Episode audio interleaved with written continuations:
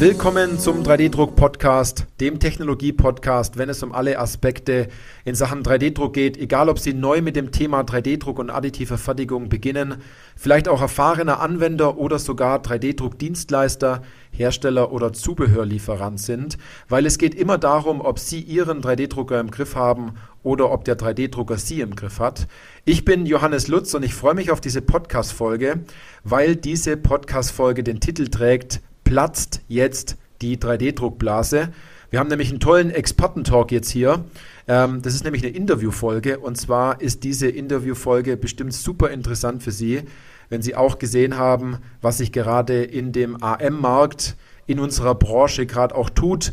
Ich habe dazu auch zwei Einschätzungen geschrieben, ähm, die mitunter die meistgelesenen Artikel auf Industry of Things sind. Wir werden die beiden Links zu den Artikeln entsprechend dann auch noch in den Show Notes verlinken. Da ging es einmal um das Thema der Kampf der 3D-Druck-Giganten, was sich jetzt ändert. Und der andere Artikel hatte den Namen ähm, Steckt die AM-Branche in der Klemme? Und genau darüber wollen wir jetzt sprechen. Und ein ganz guter Anlass dazu war natürlich die Formnext, ähm, die ja vor ein paar Wochen stattgefunden hat. Und äh, da möchte ich sozusagen jetzt die Formnext ein Stück weit nachbesprechen. Ich habe nämlich einen richtig tollen Interviewpartner hier, den Hans-Alfred Bräuninger. Ähm, vielleicht kennt ihn der ein oder andere aus äh, dem letzten Podcast, den wir gemeinsam gemacht haben, wo es um die Umstrukturierung in der AM-Branche ging. Und äh, der Podcast wurde gut gehört. Der war super interessant. Mich haben auch einige danach drauf angesprochen. Jeder, der also noch äh, sich einerseits jetzt auf diese Podcast-Folge freut und andererseits noch auf eine weitere, der kann gerne die Folge 240 äh, sich merken. Wir werden auch diese Folge entsprechend noch verlinken und ähm, dann kann man doch zusätzlich reinhören. So, Hans-Alfred, ich freue mich ganz arg, dass du da bist. Vielleicht sagst du noch ein, zwei Worte zu dir. Gerne, bevor gerne, wir dann gleich starten. Johannes, ja. Mein Name ist Hans-Alfred Bräuninger. Ich bin Hersteller unabhängiger 3D-Druckberater seit 2016. Habe einige große Firmen wie Stratasys äh, beraten und kenne die Branche recht gut. War auch alle äh, vier Tage auf der Farmnext, habe da sehr viel mitgekriegt und ich freue mich sehr, dass ich mit dem Johannes einfach ja, äh, so ein bisschen äh, Ping-Pong spielen kann, was wir beide erlebt haben auf der Farmnext. Ja, ja. Man muss dazu sagen, also erstmal danke für deine Vorstellung. Man muss dazu sagen, wir haben ja auch ein Vorgespräch jetzt auch geführt und äh, wir, wir haben beide gemerkt, das Fragen-Antwort-Spiel, was wir letztes Mal gemacht haben, war super, aber jetzt werden wir eher so diskutieren und vielleicht auch ein Disclaimer vorab. Wir wollen hier ganz klar nur unsere Meinung in dem Fall sagen. Ähm, wir wollen keinen herunterziehen oder herabmachen. Es sind einfach nur Fakten, die wir hier äh, entsprechend auch mitgeben. Und jemand, der dort noch weitere Informationen haben möchte, der kann gerne auf entweder dich, Hans-Alfred, oder auf mich dann zukommen, wenn derjenige dann möchte, dass er da noch ein bisschen mehr Input zu bestimmten Bereichen haben will.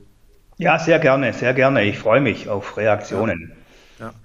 Jetzt, wie meinst du, was, was die letzten Wochen so los war? Ne? Also äh, die, wie hast du die Formnext so wahrgenommen? Was ist dir so aufgefallen, wenn ich da gleich mal ins Thema einsteigen darf? Also vielleicht nur so, so ein ganz kleines Highlight, was war los? Die israelischen Stände wie Stratasys, die waren ziemlich bewacht, dass da ja nichts passierte, auch wo Stratasys den neuen Drucker vorgestellt hat waren auch einige Safety-Leute da, auch das Gepäck wurde durchsucht. Man war doch auch mit, der, mit dem Krieg da im Gazastreifen vorsichtig auf der Formnext.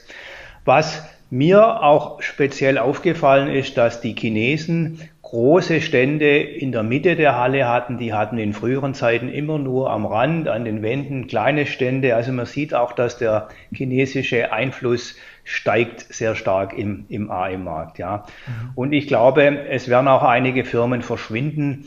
Ähm, es wurden viele Übernahmegespräche auf der Formnext geführt und, und wahrscheinlich wird die Branche sich doch ein klein wenig verkleinern.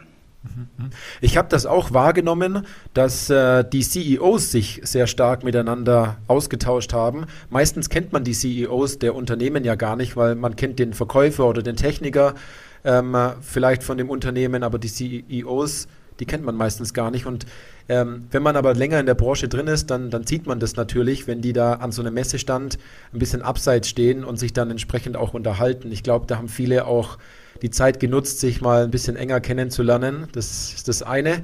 Und was mir auch aufgefallen ist, dass ein paar amerikanische Firmen eher am Rande der Formnext waren, also von der Messehalle eher außen. Und äh, die asiatischen Firmen haben ganz schön aufgeholt. Also das kann einem auch ein bisschen Angst machen. Ja, ja. Und die, die Asiaten haben ja auch jetzt Marktsegmente wirklich unter Beschlag genommen. Ich greife jetzt vielleicht ein bisschen voraus. Also äh, Bambulab, die auch einen sehr schönen Stand hatten, die haben jetzt dieses Desktop-Marktsegment für sich erobert.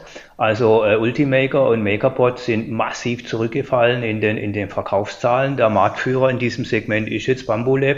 Und ähm, ähm, ja, die haben bewiesen, die Chinesen, dass sie das können, so, so ein Segment aufzurollen, ja. Mhm, mhm. Ich habe das auch wahrgenommen, dass ich mich mit Resellern unterhalten habe und äh, die haben auch geklagt darüber, dass es hieß, äh, ich möchte eher ein Bambulab kaufen, anstatt äh, die bewährten Geräte, die man seither hat. Und äh, dass das sowohl Ultimaker, Makerboard, Race 3D, Markforged und so weiter alle gerade hören. Das ist natürlich unangenehm, aber ähm, eines muss man den Chinesen dort schon zuschreiben. Die haben das sehr gut gemacht. Und man hat sie am Anfang total unterschätzt. Und dieser Bambulab ist ja eigentlich ein Consumer-Gerät am Anfang angedacht gewesen. Das hat sich aber in der Industrie sehr gut äh, durchgesetzt. Und äh, wer diese äh, Meldungen ja vom Bambulab entsprechend auch die, die letzten Wochen verfolgt hat, haben die ja auch ein etwas professionelleres Gerät auch rausgebracht das jetzt eigentlich für die Industrie ja angedacht gewesen wäre. Ähm, ich bin sehr gespannt, was da jetzt noch kommt. Ja, also die Chinesen sollten wir auf jeden Fall im Fokus haben. Die haben ja auch einen Fünfjahresplan verabschiedet, wie, wie stark sie 3D-Druck äh, forcieren möchten. Also wir sollten die auf jeden Fall beobachten und ich rechne bei der Formnext im nächsten Jahr, dass die chinesischen Stände noch größer werden. Ja, man nimmt es ja nicht nur in dem Desktop-Markt, ja, wie jetzt Bambulab ganz stark war, sondern auch im Metall-3D-Druckmarkt merke ich ganz stark, dass äh, hier, eine, hier eine Bewegung stattfindet, ähm, die man so noch gar nicht, vielleicht noch der ein oder andere noch gar nicht wahrgenommen hat. Also ähm, vielleicht wird das nächstes Jahr noch ein größeres Thema werden, ähm, wo seither im, jetzt im, am Anfang eher so dieses Consumer-Bereich und Desktop-Bereich und FDM-Bereich Thema gewesen ist ich glaube, da kommt im Metallbereich noch einiges nach. Also ich habe so ein Gespür, was das Thema angeht. Ja, spannend, spannend, ja, Johannes. Ja, ja. Woll, wollen wir gleich nochmal auch ein bisschen auf, auf neue Vertragsformen springen? Was auch neu war auf der Formnext, war, dass Bosch einen eigenen Drucker präsentiert hat, einen Granulatdrucker, der auch in Deutschland fabriziert wird. Mhm. Und Bosch hat, bietet diesen Drucker für 28.000 äh, Euro im Jahr an, einschließlich allen Materials, was man verdruckt. Also äh, eine Art neue Vertragsgestaltung, die jetzt aktiv von Bosch in den AM-Markt eingeführt wird. Fand ich eine sehr interessante Neuerung, wenn man, wo man dann über den Bosch-Stand gegangen ist. Ja. Mhm, mh, mh. Das habe ich auch gesehen. Also ähm, sehr interessant, das so zu betrachten, dass man sagt, man bezahlt jährlich etwas dafür und äh, das Material ist im Endeffekt mit dabei. Da profitiert natürlich derjenige, der viel druckt. Ähm, und auf der anderen Seite vielleicht Bosch, der etwas weniger druckt, aber dafür vielleicht auch mehr Support braucht, um manche Materialien vielleicht besser zu verarbeiten. Also ich finde es ganz spannend, dass jetzt ein deutsches Unternehmen wie, wie Bosch ähm, hier diesen Weg in den, in den 3D-Druck auch reingeht und sich dort reinwagt mit einem neuen Ansatz. Also ich habe ein paar Amerikaner gehört auf dem Bosch-Stand, die haben diskutiert, ob man dann Material Addict wird, also quasi abhängig, so ein bisschen Rauschgift abhängig vom, vom Material, okay. weil es umsonst ist, ja. Fand ich ganz gute Diskussion, ja. Das, ist, das darf man nicht unterschätzen. Ne? Also wenn einem, man kennt es ja auch, wenn einmal einen das 3D-Druck-Thema gepackt hat, dann, dann startet man da ja schon durch.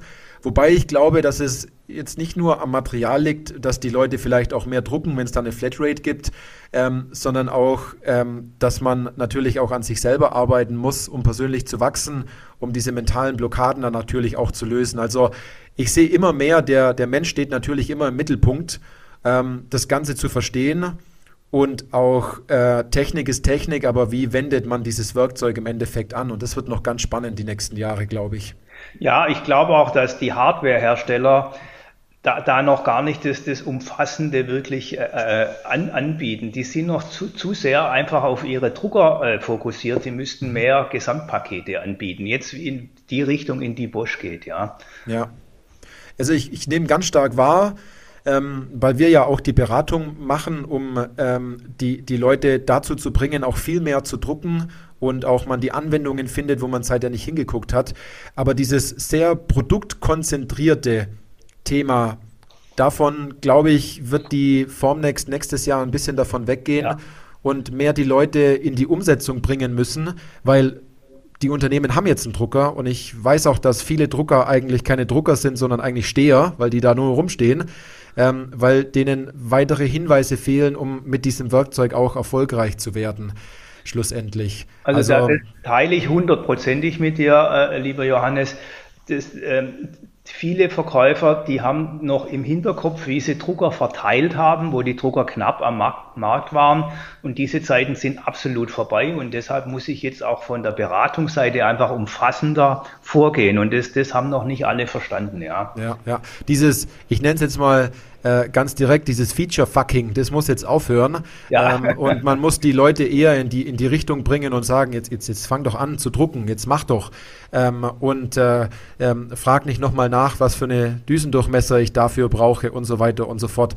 Weil was ich ganz stark auch wahrgenommen habe, viele Reseller gehen jetzt auch mehr auf das Thema Schulungen. Und natürlich bräuchte ein Anwender nur dann eine Schulung, wenn es auch genügend Anwendungen gibt. Also wenn jemand sagt, ich möchte jetzt TPU drucken oder dieses BASF-Material oder ein Fiber-3-Material und dafür brauche ich spezielle Einstellungen, ähm, das setzt natürlich voraus, dass es eine Anwendung gibt dazu und nicht einfach nur, dass man es weiß, sondern dieses umgesetzte Wissen, das wird jetzt immer mehr kommen. Ähm, das nehme ich ganz stark wahr.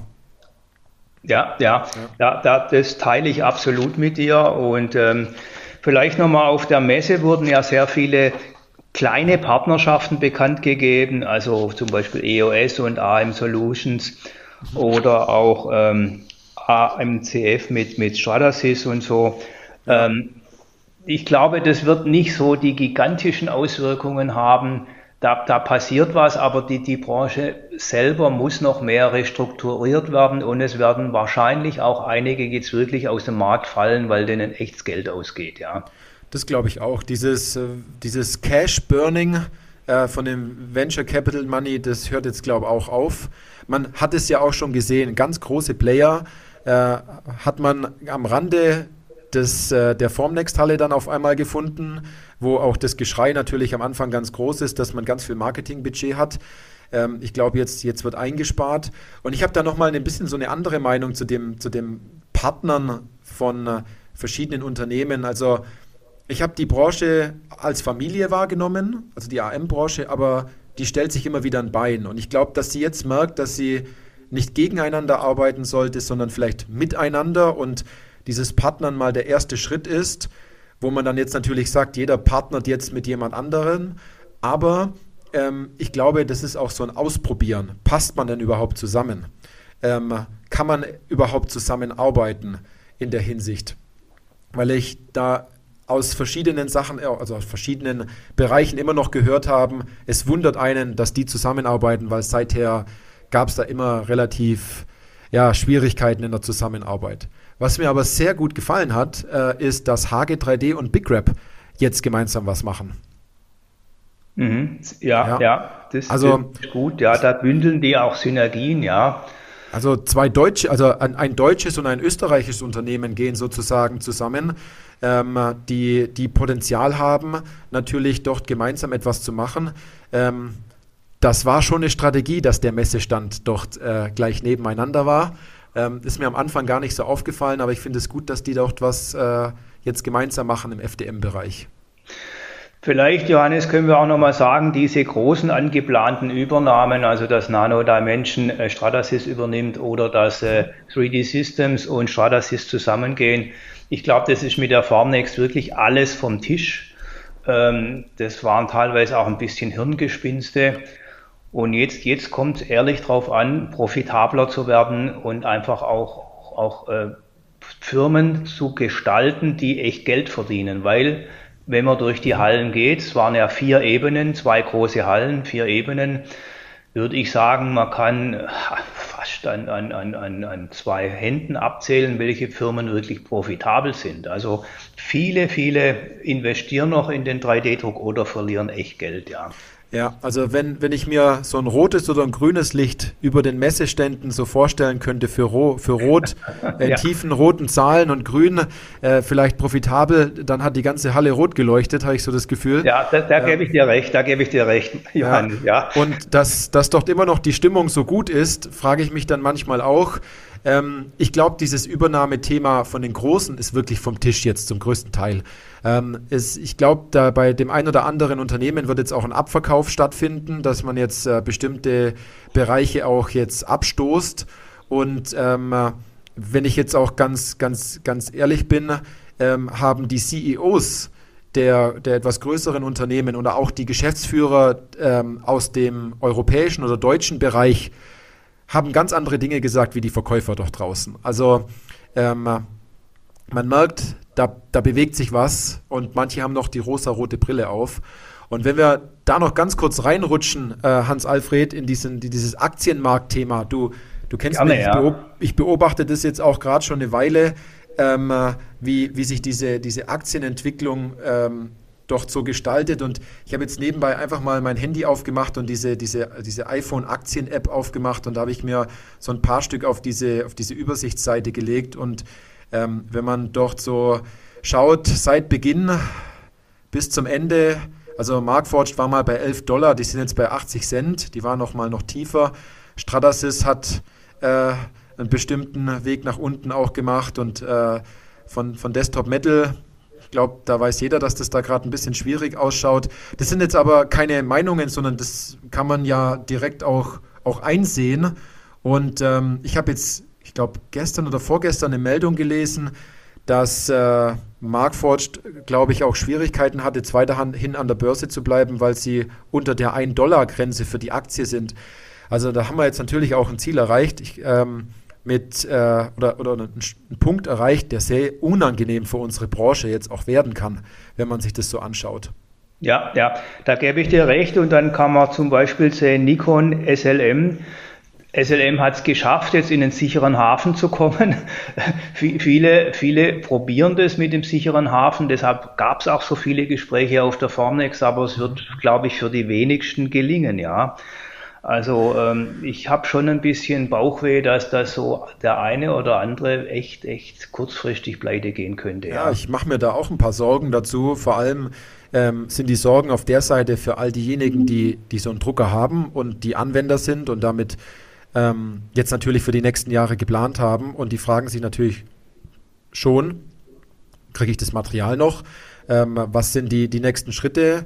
Äh, ist mein, mein, mein Gerät vielleicht demnächst ab obsolet oder sowas in der Richtung? Das sind wirklich Fragen, die sich die Leute stellen.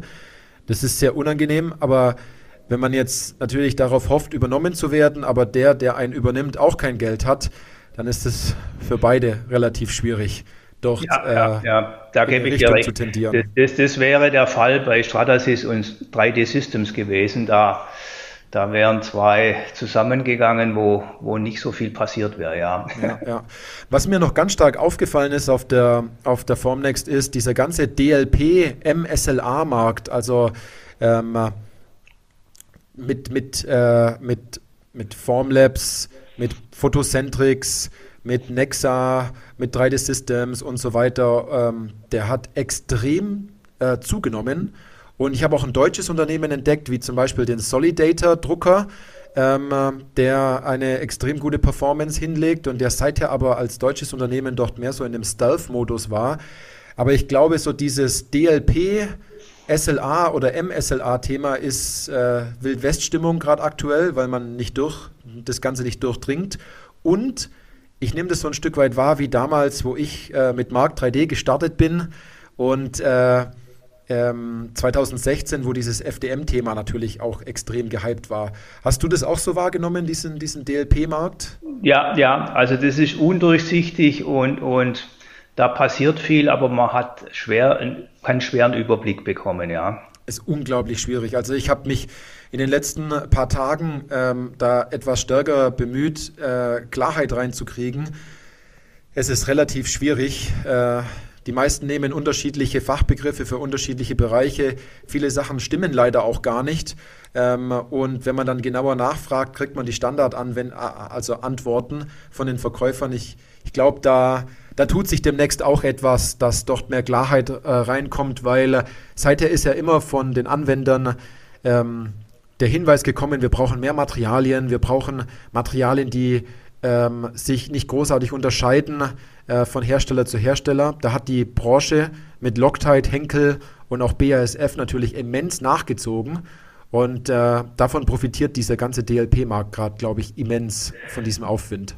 Ja, aber, aber es, es muss schon noch restrukturiert werden. Also wir haben da einfach zu viele Anbieter. Also mhm. äh, ich, ich meine, es sind so 260, 270 Anbieter, die wir insgesamt im, im AM-Markt haben. Und das, das bei der kleinen Marktgröße mit vielleicht maximal 20 Milliarden Dollar sind es arg viele Anbieter und der größte Stratasys mit, mit 700 Millionen Dollar ist, ist ein kleiner Mittelständler. Das Absolut, muss man ja. immer im Hinterkopf auch nochmal haben und, und, und, deshalb brauchen wir da auch jetzt eine Restrukturierung, die, die wirklich, wirklich kommen muss und deshalb haben auch diese vielen, vielen Gespräche auf der Formnext stattgefunden, ja.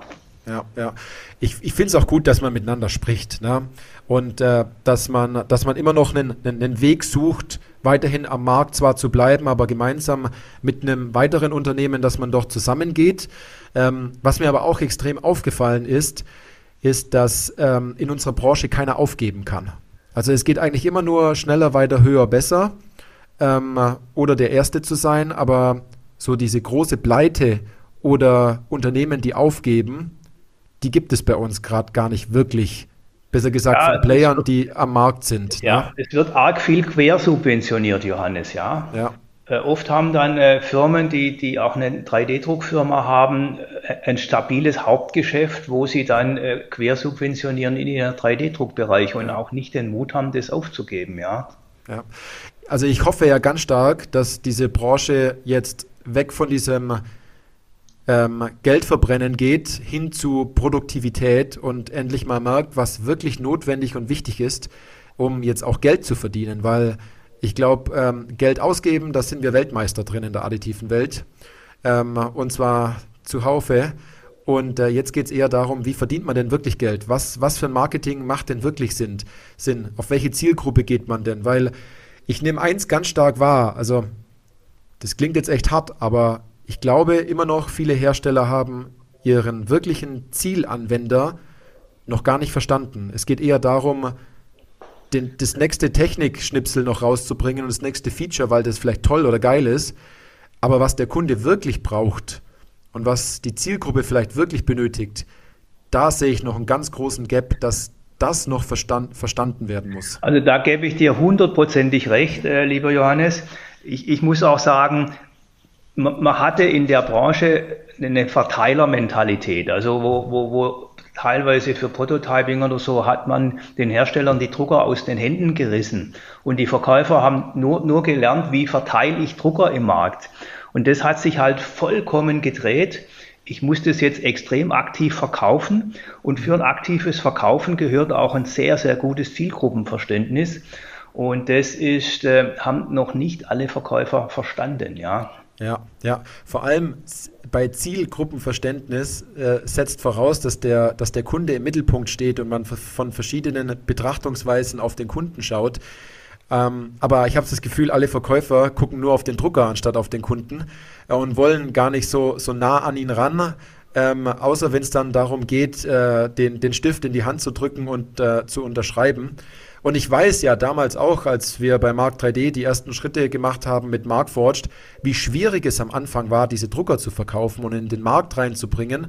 Ähm, aber hier ist aus meiner persönlichen Sicht jetzt Kommunikation ein ganz großer Schritt. Also dieses, ähm, ich sag mal, rein rationale Verkaufen, dieses den Kunden nur die Fakten aufzuzählen und zu sagen, jetzt bitte ähm, triff eine Entscheidung ich glaube, diese Punkte sind vorbei. Es muss mehr emotionaler verkauft werden, dass die Lösung auch wirklich zu einem passt, dass äh, man damit auch Vertrauen weckt, dass man dieses Ziel, was man hat im 3D-Druck, auch wirklich mit der Maschine erreicht und die Maschine auch wirklich funktioniert. Weil es gibt immer noch leider da draußen Player, die sich am Markt halten und das sage ich auch ehrlich so, weil ähm, ich ständig auch in der Beratung konfrontiert werde mit manchen Maschinentypen, die einfach nicht funktionieren und wo sich auch der Hersteller extrem schwer tut, ähm, das auch in den Griff zu kriegen, ähm, anstatt einfach ehrlich zu sein. und äh, dieses, diesen Support etwas zu strukturieren. Also ja. ich möchte jetzt nicht tiefer reingehen in das Thema, aber ich bin ein bisschen genervt, dass ich viel aufarbeite in der Beratung ganz oft, ähm, wo der Verkäufer vielleicht eigentlich nur das Interesse hat, eine Maschine zu verkaufen und nach mir die Sinnflut, dieses, dieses Sell-and-Forget-Thema, das ist jetzt vorbei, weil der, der der Kunde muss jetzt produktiv werden, wenn man Geld verdient. Ja, will. aber, aber alle Verkäufer haben es noch nicht kapiert, lieber Johannes, ja. Ich weiß, ja. ja. ja, ja. Da wird es auch noch welche geben, die das noch eine ganze Zeit lang weiterspielen, ähm, glaube ich, weil ähm, man vielleicht äh, selber meint, man ist der Geilste unter der Sonne und es gibt keine anderen da draußen. Aber das widerspiegelt sich dann auch immer ganz schnell, wenn man die Verkäufe nicht tätigt und wenn man dann an seinem Ego ein bisschen arbeiten muss, wenn man da so direkt wird. Ähm, und ähm, das, ist, das ist ein Thema. Was mir aber noch aufgefallen ist, es waren wieder reichlich Dienstleister auf der auf der Formnext. Also sowohl große Dienstleister auch ähm, haben sich welche zusammengeschlossen auf einem Stand.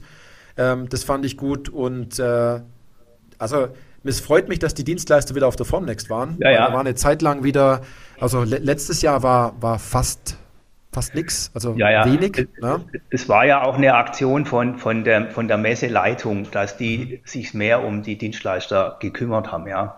Ja, ja. Weil ich finde die Dienstleister in unserem Markt ganz arg wichtig. Ähm, nicht nur, weil ich die natürlich auch berate, und äh, das unsere Kunden sind bei 3D-Industrie, sondern auch, weil viele, die zwar einen 3D-Drucker haben, dann doch an eine Anwendung kommen und dafür äh, wirklich Know-how brauchen und Experten brauchen. Und so ein Dienstleister, der das tagtäglich macht, kann hier natürlich super helfen. Und man kann sich nicht jede Technologie ins Haus holen, schon gleich gar nicht äh, im 3D-Druckbereich, weil sonst müsste man einen großen Geldbeutel haben. Ähm, und da geht es dann wirklich darum, mit einer Anwendung zu kommen und auf diese Partner äh, zurückzugreifen, der Dienstleister. Mhm. Johannes, ich glaube, wir sollten zum Schluss noch so einen kleinen Ausblick wagen, wenn wir eine Glaskugel hätten. Ja. Wie wird die, wie wird die Formnext 2024? Soll ich mal antworten oder willst ja, du zuerst? Ja, fang mal an, dann, dann ergänzt sich meine Idee noch ja. dazu, ja. Also was ich auf jeden Fall sagen kann, ist, sie wird anders, glaube ich, ähm, wie das, was wir jetzt erlebt haben und auch in der letzten Zeit erlebt haben. Und ich muss mich da jetzt auch gerade so ein Stück weit an ein Gespräch erinnern, ähm, weil mich hat ein Kunde angerufen, letzten vom Auto aus und hat gesagt, Johannes, erinnerst du dich noch an unser, an unser Gespräch vor der Halle 11, an diesem Café da rechts dran, vor dem Eingang?